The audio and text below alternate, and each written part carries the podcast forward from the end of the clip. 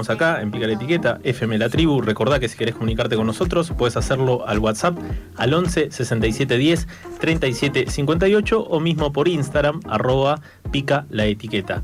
El jueves hubo un tuitazo eh, hashtag etiquetado claro ya para pedir una ley de etiquetado frontal de alimentos y promoción saludable, una ley pensada para que los consumidores puedan tomar una decisión más fundamentada a conciencia al momento de comprar o no un producto alimenticio. El proyecto de ley de alimentación saludable fue aprobado en senadores en noviembre de 2020, pero se alerta de su estancamiento en diputados debido al lobby realizado por algunas empresas de la industria alimentaria.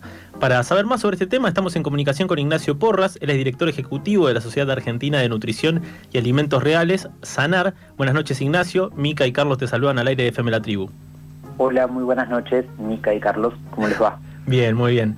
Eh, bueno, primero muchas gracias eh, por atendernos y queremos consultarte por qué es urgente una ley de etiquetado y cómo son los comportamientos más habituales respecto a la alimentación en nuestro país. Bien, primero gracias a ustedes por el espacio para hablar de este tema. Em, la importancia de la ley de etiquetado es porque hace alrededor de cinco décadas que la industria se viene ocupando de alimentar o de sobrealimentar con nutrientes críticos a la población y no tenemos absolutamente nada que nos advierta sobre ese contenido en exceso de nutrientes críticos en los diseños industriales y el resultado que se ve en las estadísticas es que cada vez tenemos más enfermedades crónicas no transmisibles, diabetes, obesidad, hígado graso, cáncer. Y, hoy en día en la Argentina las enfermedades crónicas no transmisibles son la principal causa de muerte. Claro, eso significa que no son enfermedades que heredamos, sino que las vamos desarrollando con el correr de nuestra vida y de nuestros hábitos. Por el entorno, sobre todo. Esto es algo que es muy sencillo. Yo puedo ir a una escuela y explicarle a los alumnos que eh, es muy importante eh, comer frutas y verduras eh, o que se lleven fruta para el recreo pero si ellos después salen del recreo y no tienen la oferta de frutas, sino de alfajores, caramelos y bebidas azucaradas, el entorno termina condicionando su elección, por más que hayan recibido eh, de manera positiva el mensaje que un profesional les haya bajado en un taller. Entonces, la educación es una mano, pero para esa educación primero requerimos información que sea fácil de interpretar, y por otro lado un entorno que acompañe. Claro, porque eh, digo, este, este jueves se hizo el tuitazo y bueno, Twitter ya sabemos cómo es, es como una caldera constante, pero había mucha gente como criticando esta iniciativa porque decía, si esta es una cuestión que todos ya sabemos, que tenemos que alimentarnos bien y es una responsabilidad individual, ¿por qué exigirle al Estado que esté presente y que esté eh, eh, en estas cuestiones? Bueno, ahora se habla de las etiquetas, pero ¿por qué exigirle eso al Estado? Porque hoy en día comer bien es de elite, es de quien sabe. Yo soy licenciado en nutrición, yo no caigo en las trampas, porque como licenciado en nutrición soy bastante crítico, pero la verdad es que muchas de las personas eligen alimentos que son publicitados como saludables y en realidad esconden unas 8 o 9 cucharadas de azúcar por porción. Entonces, tiene que ver con el rol del consumidor en un contexto, y ese contexto no necesariamente se ve eh, mejorado por la educación que tenga esa persona de antemano. ¿Es un factor importante? Sí, pero esa persona con información sale a un entorno y los entornos deben ser regulados por el Estado.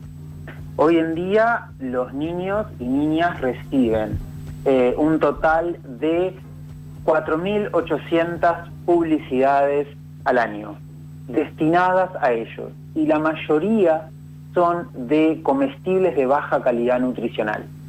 Y si vamos a las encuestas que realizó el propio Estado argentino, eh, los niños refieren haber comprado, los niños adolescentes refieren haber comprado productos que vieron en la publicidad y los padres encuestados también refieren haber comprado un producto que sus niños le hayan pedido por haber visto en la publicidad. Si la publicidad se sigue realizando es porque funciona y porque genera esa pulsión de compra. Entonces, por un lado, e, entender que hay derechos que hoy en día no se garantizan y es por eso que se le pide al Estado que, empiece a regular. Hoy no tenemos derecho a la información de lo que comemos, no sabemos ni siquiera la cantidad de azúcar añadida que hay en los productos, eh, no tenemos derecho a una alimentación adecuada. ¿Por qué? Porque solamente el 13% de la población argentina entiende las etiquetas al leerlas y no tenemos derecho a la salud, por consiguiente, de faltarnos estos dos derechos que se relacionan con una alimentación adecuada. Quien habla es Ignacio Porras, director ejecutivo de la Sociedad Argentina de Nutrición y Alimentos Reales. Ignacio, muy claro lo que estás diciendo, me parece súper importante tener en cuenta la publicidad como parte del entorno, como vos lo nombrás, y como el derecho a la información, por más que sea clave, no siempre es suficiente. Y en ese sentido me parece importante por ahí preguntarte qué pasa con los productos, por ejemplo, aptos para vegetarianos, para veganes, para gente celíaca, para personas que consumen kosher.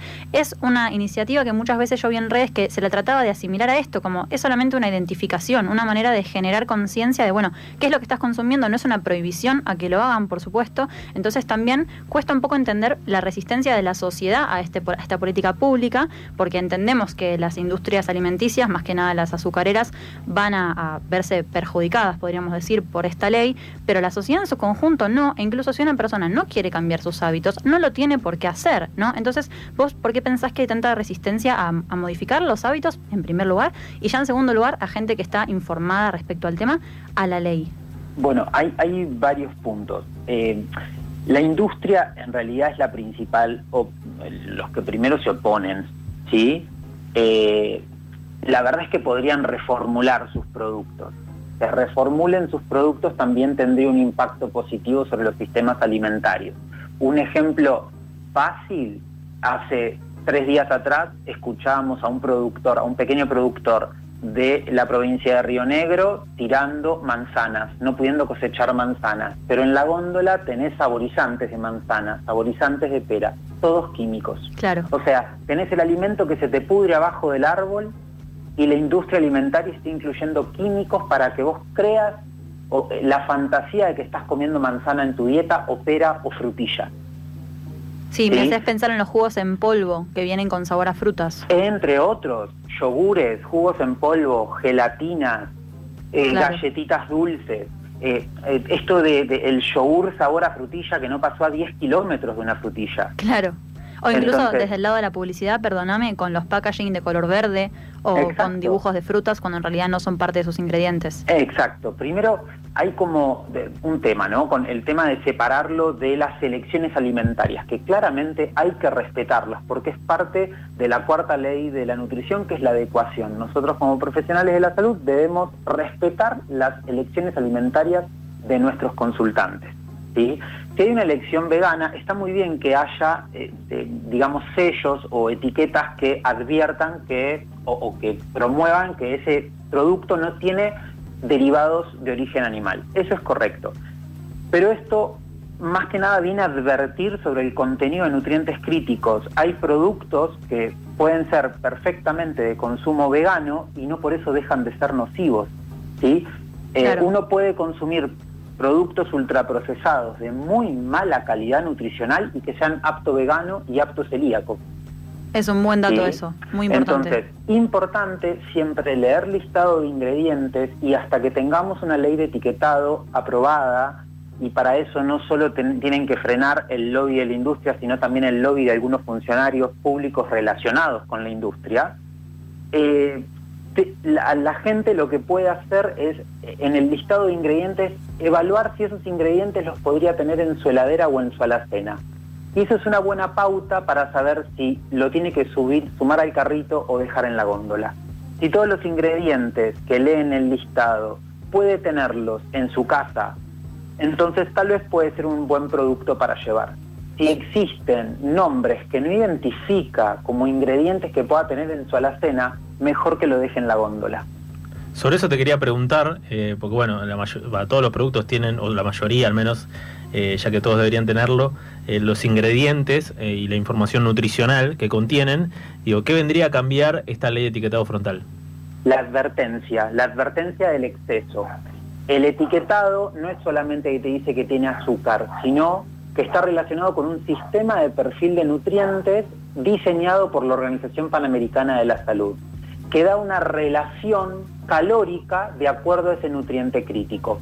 Por ejemplo, una comparación bien fácil para que lo entiendan, de por qué también defendemos el sistema de perfil de nutrientes de OPS.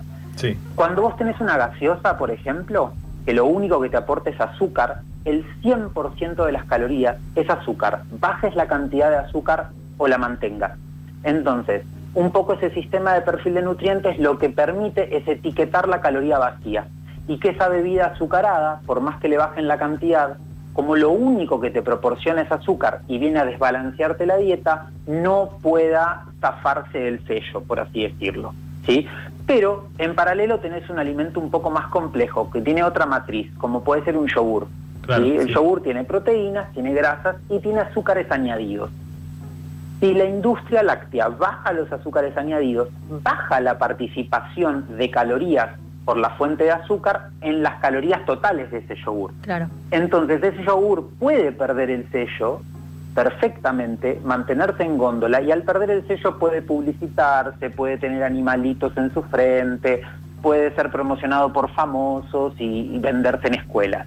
Claro. Pero mientras tanto que tenga edulcorantes o tenga azúcar en exceso, lo mejor es que esos productos no estén en entornos escolares ni que tampoco puedan publicitarse.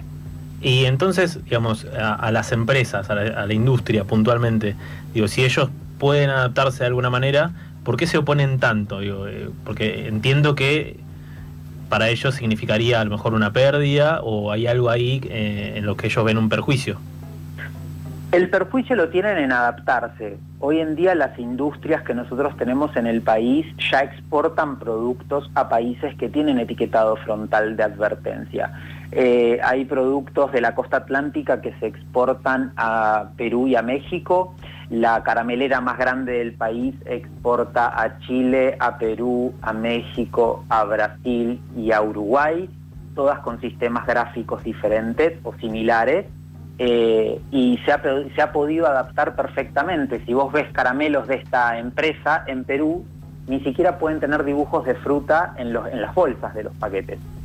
Claro. Eh, Entonces, ya muestran una forma de adaptación. El tema es que hay una resistencia a hacerlo acá porque la ley no solamente contempla un etiquetado, sino que rompe también con ciertas estructuras comerciales eh, que permiten que se destaquen ciertos productos. Hoy nosotros tenemos una convivencia entre asociaciones médicas de prestigio con productos de mala calidad. Claro. Vos podés ver golosinas con sellos de la Sociedad Argentina de Nutrición. Podés ver snacks y gaseosas que tienen sacarina sódica, que es el único edulcorante contraindicado contra una hipertensión severa, con el sello de Favaloro con lo que todos entendemos que significa Favaloro para la salud. ¿No? Entonces, esos, esos sellos de aval que están, eh, digamos, eh, se busca eh, limitarlos a través de esta ley también, terminan siendo sellos que son distintivos en una góndola. Entre un producto sin sello y un producto con sello, el consumidor termina, termina eligiendo el que tiene sello de aval porque ve un nombre o un renombre en ese sello. ¿sí? Y, ese sello de aval, por ejemplo, no tiene regulación de ANMAT. Es simplemente un acuerdo comercial entre las industrias y estas organizaciones médicas de prestigio. Claro. Entonces, ahí el consumidor y la consumidora son rehenes y Ignacio, en ese sentido nos interesa mucho preguntarte, antes nombraste un poco el contexto más a nivel regional y cómo Argentina tiene varias empresas que exporta productos a otros países, entonces volviendo a pensar un poco en la ley que se está debatiendo acá en diputados, ¿cuál es la actualidad de este tipo de rótulos en la región, en América Latina en general? Ya nombraste un par de países, pero en general, en América Latina, ¿los países tienen una política pública que implique un etiquetado de los alimentos o limitaciones a las publicidades o a la venta en escuelas, como nombrabas antes? Sí, es algo que se está trabajando desde 2016. Eh, 2016 logró Chile el primer etiquetado frontal de advertencias con la leyenda alto en, un octógono negro, pero con una base que en vez, en vez de tener el sistema de perfil de nutrientes de OPS que se relaciona, que se desarrolla después de la ley chilena, porque la toma como base a la ley chilena, eh, es, una, es en base a 100 gramos, ¿no? Entonces, los límites de, Chile, que fueron muy bien tomados por la Organización Panamericana de la Salud, le permiten a la industria bajar un poco el azúcar, poner edulcorante en reemplazo y perder el sello. Y al perder el sello quedan por fuera de la reglamentación de la ley. OPS toma en cuenta esa experiencia y desarrolla un sistema de perfil de nutrientes un poco más exigente ¿Para qué? Para que esas calorías vacías que solamente desregulan la dieta de grandes y chicos no sean tan fáciles de perder o desprenderse del sello. Claro. Bien. Entonces, la ley que llega a la Argentina, que es eh, primero es, destacable eh, en qué se basa, que es en la mejor evidencia científica disponible al momento y libre de conflictos de interés. Eso significa que no ha sido financiada por la industria y mucha de esa evidencia fue generada por el Ministerio de Salud de la Nación. Mismo ministerio que hoy en día un sector, el más relacionado a la industria, que es el, Instituto Nacional de Alimentos, eh, se opone, o sea, proponen otro proyecto a través de la modificación del Código Alimentario Argentino y ni siquiera tiene en cuenta la evidencia científica que generó el mismo Ministerio de Salud. Y eso es lo preocupante, porque eh, el lobby de las, de las empresas es algo que es y que se viene viendo en todos los países que buscaron regular la venta de productos ultraprocesados. Porque básicamente están relacionados con el desarrollo de enfermedades crónicas no transmisibles. Lo que no se entiende es que funcionarios públicos, que entre todos y todas pagamos con nuestras contribuciones sus sueldos, hoy en día estén jugando en contra nuestro. Claro, que estén del lado de la industria. Exacto, y lo, lo podemos ver en Cancillería. Eh, Jorge Neme se manifestó abiertamente en contra de que la ley se siga tratando y Jorge Neme es exdirector de una empresa azucarera, de una empresa azucarera en la cual ahora está su mujer a cargo. Claro, como para sorprenderse de, la postura que toma, ¿no? Exacto, y acaban de nombrar como reemplazo de Carla Bisotti, de apellido Tirado, que también es del sector azucarero. Y quien está en representación de la presidencia de salud en, diputados es del sector azucarero, que es Pablo Shedlin. Y si vas a la historia para atrás, vas a encontrar que siempre las cabezas en el Ministerio de Salud o en las comisiones de salud de diputados y senadores siempre son funcionarios relacionados con la empresa, con empresas o tabacaleras o azucareras. Entonces, eso también nos cuenta para atrás cómo son los mecanismos de la industria para interponerse en la regulación y en eh, la implementación de políticas públicas de salud. Y eso es eh, un límite muy grande para que nosotros realmente podamos estar mejor. Y de los sistemas de salud nos hacemos cargo nosotros también. Es decir, las industrias nos enferman, impiden que el Estado las regule y nosotros mismos después soportamos los sistemas de salud desbordados. Ahí está lo siniestro de todo. Y por eso preocupa que Sergio Massa hoy en día no, eh, no llame a votar sobre esto. Una ley que se trató en un mes en senadores, hace cuatro meses está parada en diputados y ya no saben qué informativa inventar. Está clarísimo que hay mucho lobby de por medio, eh, que bueno, que, pesan mucho también eh, las azucareras en este caso y distintas empresas que entienden que se verán afectadas, pero si ya sucedió en distintos países de Latinoamérica, si ya en Chile hay una ley de etiquetado frontal, como mencionabas recién, en la que, por ejemplo, además del etiquetado, se prohíben cosas como el tigre de las azucaritas, que te invita a sacar el tigre que hay en vos. Digo, ese, ese, esas cuestiones de publicidad que se fueron sacando justamente porque son cosas que invitan a consumir esos productos. Eh, digo, hay una luz de esperanza para entender que aquí también se puede hacer y esperemos que, el resto de los... sinceramente, la, luz de esperanza es el, el tratamiento de esta ley. Eh, eh, por suerte, chicos, y, lo digo en serio, es, es una ley que por suerte no, es, no tiene un fin partidario, no es una bandera que levantó un único partido político. Esta es una ley que es resultado del trabajo de distintas comisiones formadas por distintos bloques de distintos partidos políticos. Y eso es interesantísimo. Y en Senado pudieron trabajar salvando las diferencias partidarias, ideológicas y demás, para tratar de garantizarnos derechos. Acá son tres derechos fundamentales que se vienen vulnerando hace al menos cinco décadas. El Estado debe regular. Sí, bueno, el derecho a la información, derecho a la alimentación adecuada y el derecho a la salud eh, son esos eh, derechos que hay que defender en este caso, en este proyecto de ley que esperamos que cuanto antes salga, que el lobby deje de cajonearlo. Y te agradecemos, Ignacio, por toda la información que nos brindaste y por esta comunicación. Gracias a ustedes por el espacio para este tema. Pasaba Ignacio Porras, director ejecutivo de la Sociedad Argentina de Nutrición y Alimentos Reales, SANAR, por Pica la Etiqueta, nos explicaba un poco mejor toda esta cuestión vinculada al proyecto de ley de etiquetado frontal de alimentos y promoción saludable, que hace bastante que se trata, eh, ya, se, ya tiene media sanción y se está esperando que tenga una fecha concreta para... Eh, para bueno, para ser tratada y definitivamente ser sancionada como ley y posteriormente promulgada, así estas cuestiones que se, que se están debatiendo hace rato y que Ignacio nos explicaba recién, efectivamente se puedan aplicar e implementar.